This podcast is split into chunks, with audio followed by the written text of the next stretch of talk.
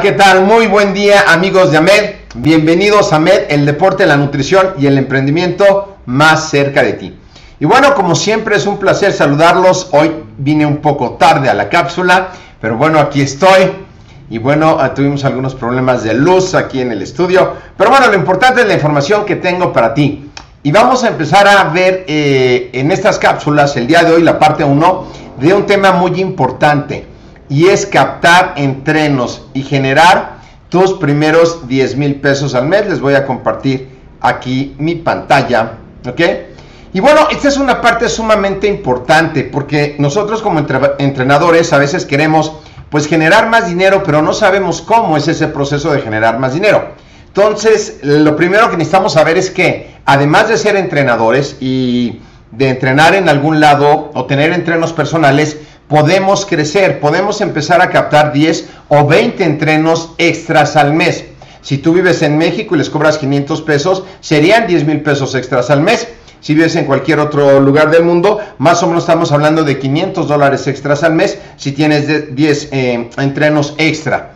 Y puedes hacer una maquinita de estar generando entrenos constantemente, constantemente, constantemente y que no pare nunca.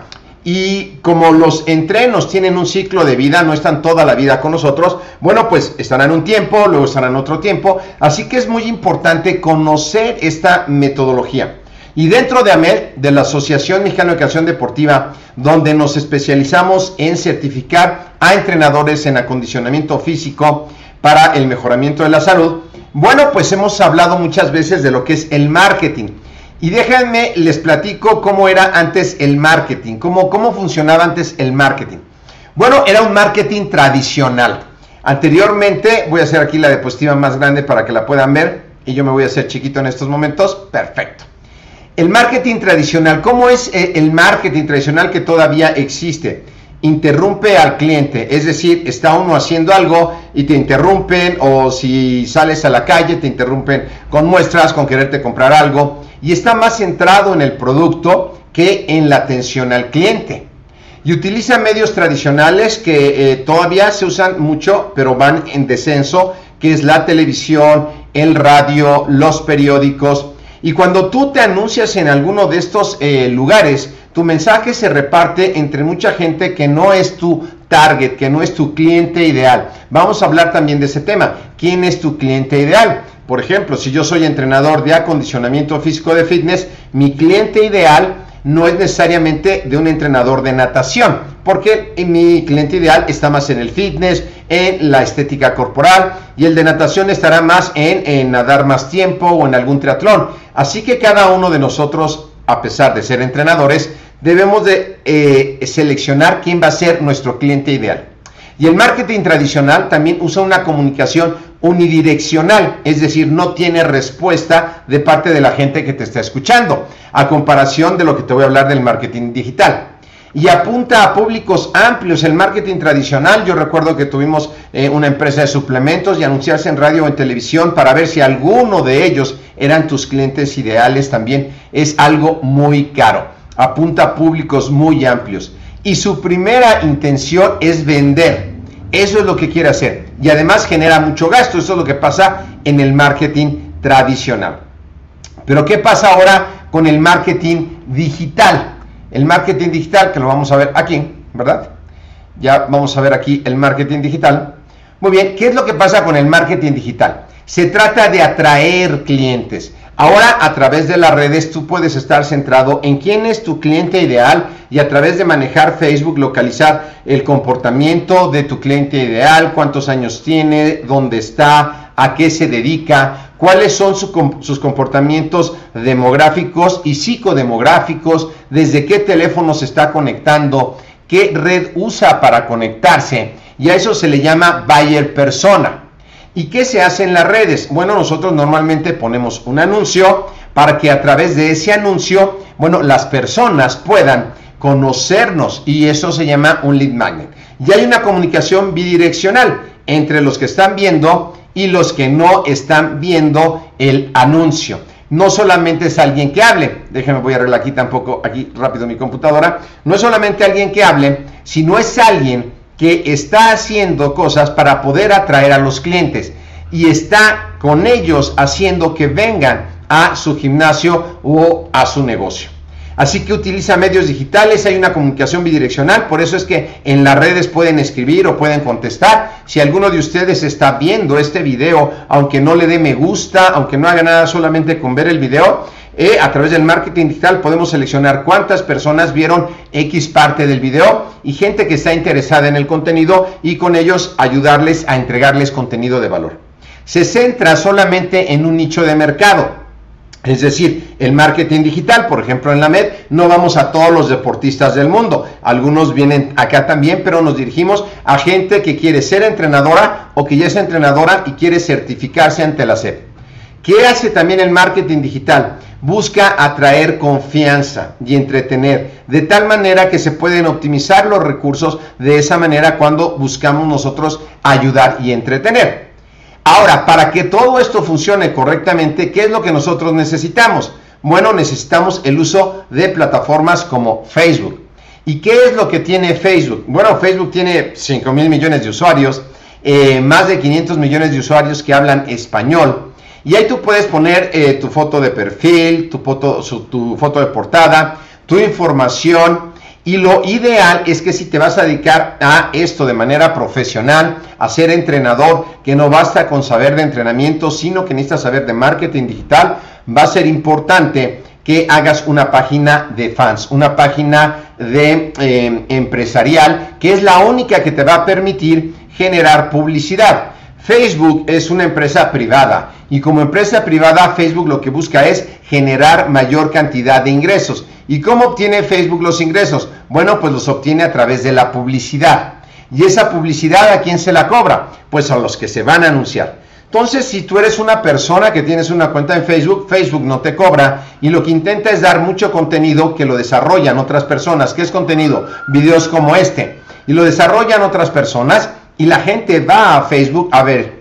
Eh, Facebook ha sustituido Instagram y todas las redes sociales a lo que era antes la televisión. Pero esto ha sido muy bueno porque ha democratizado el poder estar nosotros en varias eh, plataformas y en varias redes y a partir de un presupuesto mínimo poder generar ingresos interesantes. Y en tu página de fans, que la haces a partir de tener una página normal, ¿qué tienes que hacer? Bueno, tienes que promover tus servicios, agregar contenido de valor como este que yo estoy agregando. Todavía no sé cuántas personas lo vayan a ver a través del tiempo y de los años, pero también nosotros ponemos publicidad.